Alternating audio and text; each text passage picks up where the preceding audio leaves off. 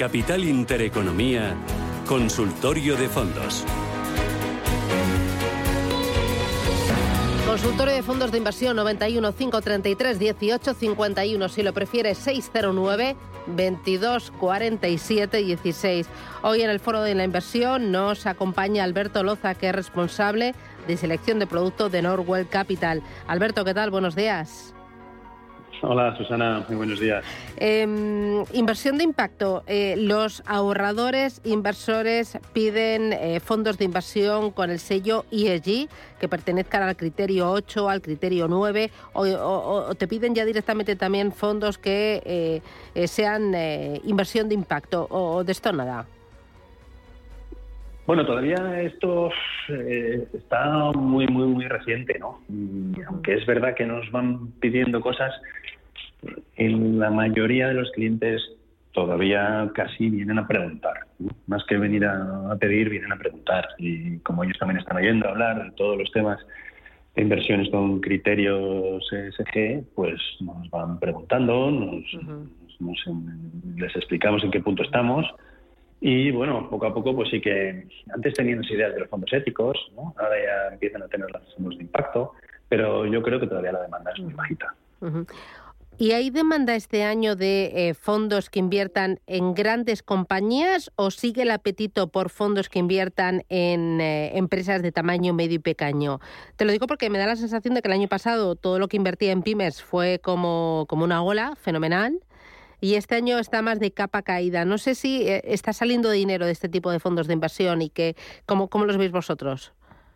Pues no, no te lo podría decir desde el punto de vista, porque la verdad es que no he hecho ese seguimiento de cómo están los, las entradas y salidas de dinero por clase de activo, pero sí es verdad que esta fuerza que tuvo el año pasado todos los fondos de Small y Mid Caps, este año está más complicado. Siempre que hay eh, momentos de tensión más fuertes en el mercado, los activos de más riesgo suelen sufrir más, lo hemos visto en otras clases de activos también este año, y los de pequeñas compañías, pues bueno, también en ese momento tienen menos apetito, por, los, por lo menos por los grandísimos inversores, y este año algunos lo están haciendo peor que los fondos grandes y otros en línea, pero no, yo desde luego no, creo que los fondos de pequeñas compañías lo estén haciendo este año mejor que los de blue chips, y eso muchas veces lleva aparejado que que la gente no los tiene en su foco, ¿no? Ahora mismo yo diría que no, no están en el foco. Eh, eh, voy a ir con oyentes eh, 915331851 609 2247 16 y empiezo Alberto con una nota de audio. Hola, buenos días para el consultorio de fondos. Mire, tengo estos tres fondos, el Goldman Sachs, North America Energy e Infrastructure Equity Portfolio. El otro es el MS Just Growth AHACC en euros. Y el último, el Lake Mason CB Value A en euros ACC. Estoy con los tres en pérdidas. ¿Cree usted que podré recuperar si sigo con ellos? No es mucha la cantidad la que tengo invertida en cada uno de ellos. ¿Vale? Agradezco su opinión. Muchísimas gracias, saludos y buenos días. Estupendo. ¿Qué dices? Mm, bueno, eh, el tercero no lo he entendido bien, pero creo que sé cuál se refiere. Eh, son tres fondos muy diferentes. Eh, realmente, el primero de ellos, la Goldman Sachs de, de equity de infraestructuras de norteamericanas, pues no debería tener mayor problema. Yo creo que es un fondo nos gusta esta clase de activo, este en particular solamente es infraestructuras relacionadas con, con energía y suelo americano, pero no debería ser un problema a medio plazo.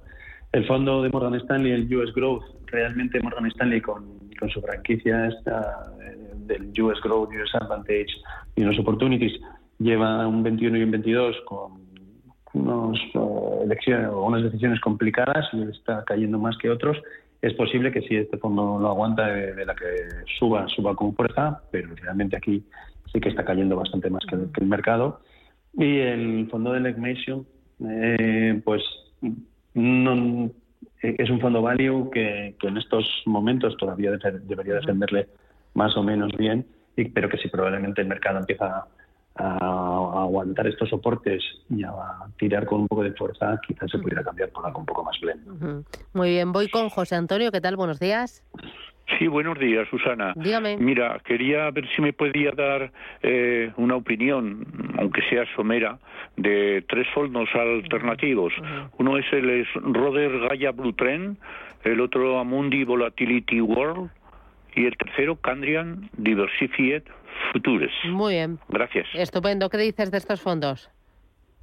Eh, muy distintos entre ellos. El, el, Gaia eh, suelen hacer una selección muy buena de los, de los fondos que tienen debajo. El Blue Trends, mm, la verdad es que es un buen fondo para mantener a largo plazo. Yo aquí no tendría mayores problemas, simplemente mirar cómo descorrelaciona con el resto de la cartera. El fondo de Amundi de volatilidad, eh, pues bueno, los fondos, los fondos de volatilidad a mí siempre me dejan un poco frío. Eh, al final deberían funcionar muy bien en ciertos escenarios, no terminan de hacerlo. Mm, la verdad es que Mundi son líderes en temas de volatilidad, una referencia, pero es una clase de fondo de gestión alternativa que siempre me deja un poco... Mm, cuando va mal te deja fuera de sitio y cuando va bien tampoco va tan bien. Y quizá le, le, diría que hiciera algún otro con, con algún otro tipo de, de estrategia de arbitraje, ya sea arbitraje pues de manéis, arbitrajes de, de convertibles. Y el fondo de Candrian de futuros, bueno, pues una volatilidad alta y también le diría que Candrian tiene un par de ellos, como el Index Arbitrage o el, eh, o el Market Neutral que tiene de, Global Equities, que, pueden ser quizás una opción más equilibrada. Eh, voy a ir con más oyentes 915 33 18 51, pero antes, hoy una de las citas importantes, Rubén, está en eh, Sintra con esa reunión del Banco Centrales y tenemos ya declaraciones de Cristina Lagarde. Sí, que es el plato fuerte del día, la presidenta del BCE que mm, acaba de comparecer y ha dicho cosas como que resta importancia a las preocupaciones sobre una recesión en la zona euro. Asegura que el Banco Central Europeo está listo para subir los tipos de interés a un ritmo más rápido si la inflación continúa disparándose. Dice que va a ir tan lejos como como sea necesario para garantizar el IPC al 2%, ha calificado la inflación en la zona euro de indeseablemente alta y por eso dice que a partir de septiembre el organismo va a decidir las subidas de tipos según la evolución de los precios. ¿Qué te parece? ¿Cómo interpretas estas declaraciones de Christine Lagarde, Alberto? Pues va en línea con lo que esperábamos, ¿no? decir, ahora mismo la inflación es el problema número uno en todas las mesas, la inflación, la inflación y la inflación, y si eso nos va a llevar a recesión o no, y, tenemos claro que los bancos centrales van a hacer lo que tengan que hacer. De hecho, yo creo que ya la pregunta no es cuánto van a hacer los bancos centrales. Ya sabemos que todo van a hacer todo lo que esté en su mano. Y, si, no hubiera dicho esto, yo creo que al revés, el mercado se habría visto decepcionado. ¿no? la FED está haciendo todo lo que tiene que hacer, el Banco Central también. Y ahora la pregunta es, ¿vamos a entrar en recesión o no? Y, pero yo creo que la, que todo el mundo lo, esperaba, ¿no? Con, claro. esta contundencia. La cuestión es cuando dice un ritmo más rápido, nuestro objetivo es llevar la inflación al 2% y estamos pensando todos en subidas de tipos de interés de 0,50 eh, como mínimo. Sí, pero es que, a ver, los bancos centrales tienen que hacer lo que tienen que hacer. y sí que entendemos que a corto van a ser capaces de controlar la inflación. Ah, luego hay una duda, eh, cuando lo miramos mm, de forma más macro, es si lo van a conseguir a medio. ¿eh? A corto lo van a conseguir seguro, porque a corto van a subir los tipos con la fuerza que tengan que hacer. Otra cosa es si luego la estructura económica se queda suficientemente sólida para que luego a medio no volvamos a estar otra vez con, inflaciones un poquito más altas.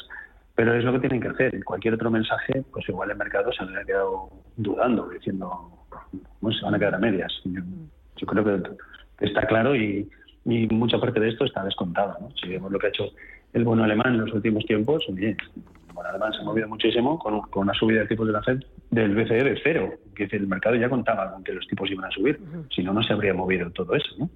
Entonces, eh, yo creo que va en línea con lo esperado y, y con lo que es obligado.